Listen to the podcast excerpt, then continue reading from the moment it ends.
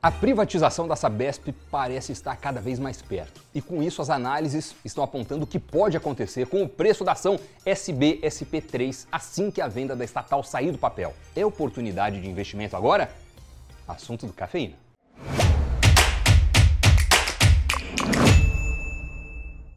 Olá, o Cafeína está no ar.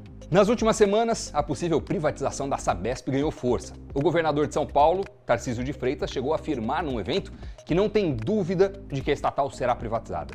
Depois disso, o governo do estado lançou um guia sobre a movimentação. Bom, nosso negócio nesse canal é falar de investimento e o mercado costuma olhar com bons olhos os anúncios de privatizações.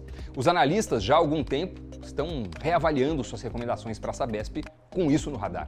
O Itaú BBA, no começo de setembro, soltou um relatório aumentando seu preço-alvo para as ações ordinárias da empresa, de olho na privatização e em outros resultados positivos. Quanto ao processo de venda, o time do banco fala que um decreto assinado no dia 16 de agosto foi um marco revolucionário, nas palavras deles, ao simplificar as negociações do governo do estado com os municípios. Fora isso, a entrada da capital do estado na URAIS, as unidades regionais de saneamento básico, também foi um aspecto importante. A Sabesp é uma estatal do governo de São Paulo, mas ela presta uma série de serviços para prefeituras. E aí tinha todo um temor de que as negociações entre as duas frentes poderia até mesmo barrar a privatização. Sem entrar muito no juridiquês, a opinião dos analistas é de que as mudanças implementadas pelo decreto balanceiam mais as decisões e a entrada da Grande São Paulo dá poder para a privatização, mesmo se outros municípios forem contrários. As mudanças, de qualquer forma, obrigam as unidades regionais de saneamento básico, representantes dos municípios, a seguirem alguns termos, a terem regras de governança.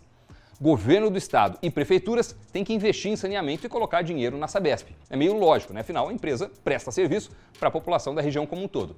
Daí tem toda uma questão sobre como isso vai acontecer após a privatização. E também qual será a participação de quem comprar a empresa. Enfim, o decreto foi positivo e facilitou as coisas, dando mais gás para a tese da privatização. Ele meio que cria também uma certa segurança jurídica, aumenta a segurança jurídica, pelo menos, impedindo o rompimento de contratos ou dificultando esses rompimentos.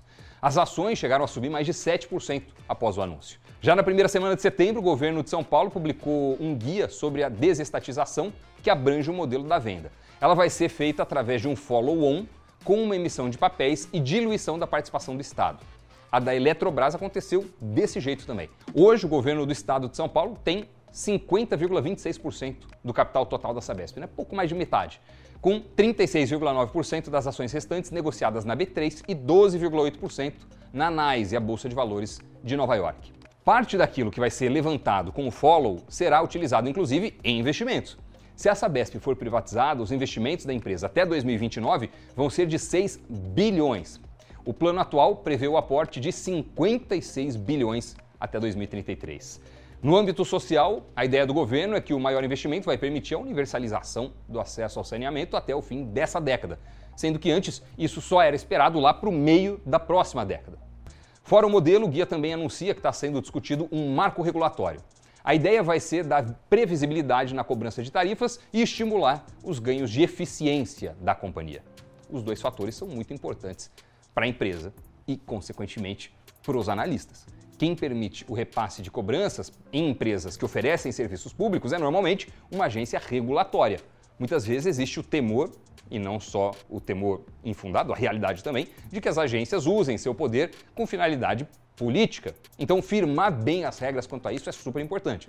Já quando o assunto é eficiência, aí eu não preciso falar muito, né? Estatais seguem o regime de contratação de servidores públicos, por exemplo, que tem uma série de travas que impede alguns ganhos, entre outros elementos, que vocês estão cansados de saber com relação à gestão das estatais. Tudo isso sustenta o otimismo de analistas com as ações ordinárias da Sabesp. O Itaú, como a gente falou lá em cima, tirou seu preço-alvo de R$ 74,90 e jogou ele para R$ 83,60, englobando a perspectiva da maior probabilidade de venda. O JP Morgan foi ainda mais longe, colocou um preço-alvo de 100 reais. No fim da primeira semana de setembro, só para a gente ter uma ideia, os papéis ordinários da companhia estavam sendo negociados ali na casa dos 58 reais. É um baita potencial de ganho, portanto. De acordo com a Refinitiv, hoje as ações ordinárias da Sabesp têm 12 recomendações de compra, duas neutras e nenhuma de venda. O preço-alvo médio fica em 65 reais. É curioso notar que alguns especialistas têm visão positiva para a companhia, mesmo se ela continuar sendo uma estatal. É o caso do Itaú BBA, por exemplo, que coloca o preço-alvo em R$ 71,90 no caso da privatização não sair. Hoje o banco vê como 50% de chance da venda acontecer. Tá ali em cima do muro, né? Meio a meio. É, flipa coin, joga uma moeda para cima, tá meio que isso, cara ou coroa. O Citi, por sua vez, elevou o preço-alvo da Sabesp, mencionando que o atual valor das ações não traz consigo a precificação de uma possível privatização. O Banco Americano afirmou no relatório que a privatização não é essencial para justificar uma postura otimista, porque a Sabesp, recentemente, na visão deles, já vem apresentando uma gestão positiva. Mas claro que, se essa privatização sair do papel, aí o espaço fica ainda mais aberto para uma valorização maior, mais significativa. O principal risco para os analistas quanto à privatização da Sabesp é o tempo. Ano que vem, a gente tem eleições municipais. E se a movimentação demorar muito, é possível que essa privatização seja empurrada com a barriga um pouco mais para frente, quem sabe 2025. Né? Vamos acompanhar os próximos capítulos. Espero que você tenha gostado do programa de hoje. Muito obrigado pelo like, por se inscrever no nosso canal, por deixar o seu comentário aqui também. Valeu mesmo, bons investimentos e até o próximo programa. Tchau!